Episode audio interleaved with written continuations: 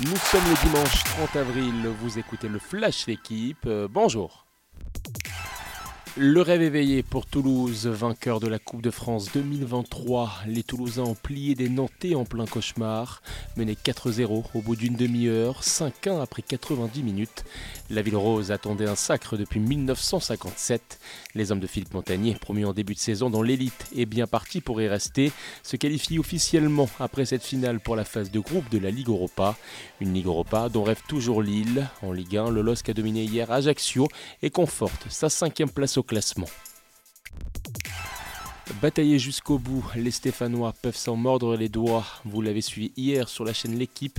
Saint-Etienne a concédé le nul à Rodez un partout et rate l'occasion de se rapprocher un peu plus du maintien à 5 journées de la fin. Dans le haut du tableau, statu quo, Le Havre leader et Bordeaux deuxième. Victorieux tous les deux croient plus que jamais à la montée. Metz, tenu en échec, décroche et se retrouve à 3 points désormais des Bordelais. Le football à la fête à Toulouse, un peu moins en rugby. Le Stade toulousain éliminé en demi-finale de Champions Cup, plus grande coupe d'Europe. Les Rouges et Noirs sortis comme en 2019 et 2022 par les Irlandais du Leinster, cette fois sans vraiment exister. Défaite 41-22 avec 5 essais concédés. Objectif désormais top 14 pour les stadistes, actuel premier du championnat. À suivre ce dimanche, l'autre demi-finale, La Rochelle tenant du titre opposé aux Anglais d'Exeter.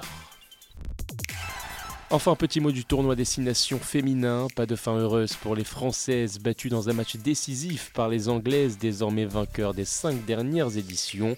Plus de 58 000 spectateurs ont assisté à cet événement, record mondial pour un match de rugby féminin. Merci d'avoir écouté le Flash Équipe. Bonne journée.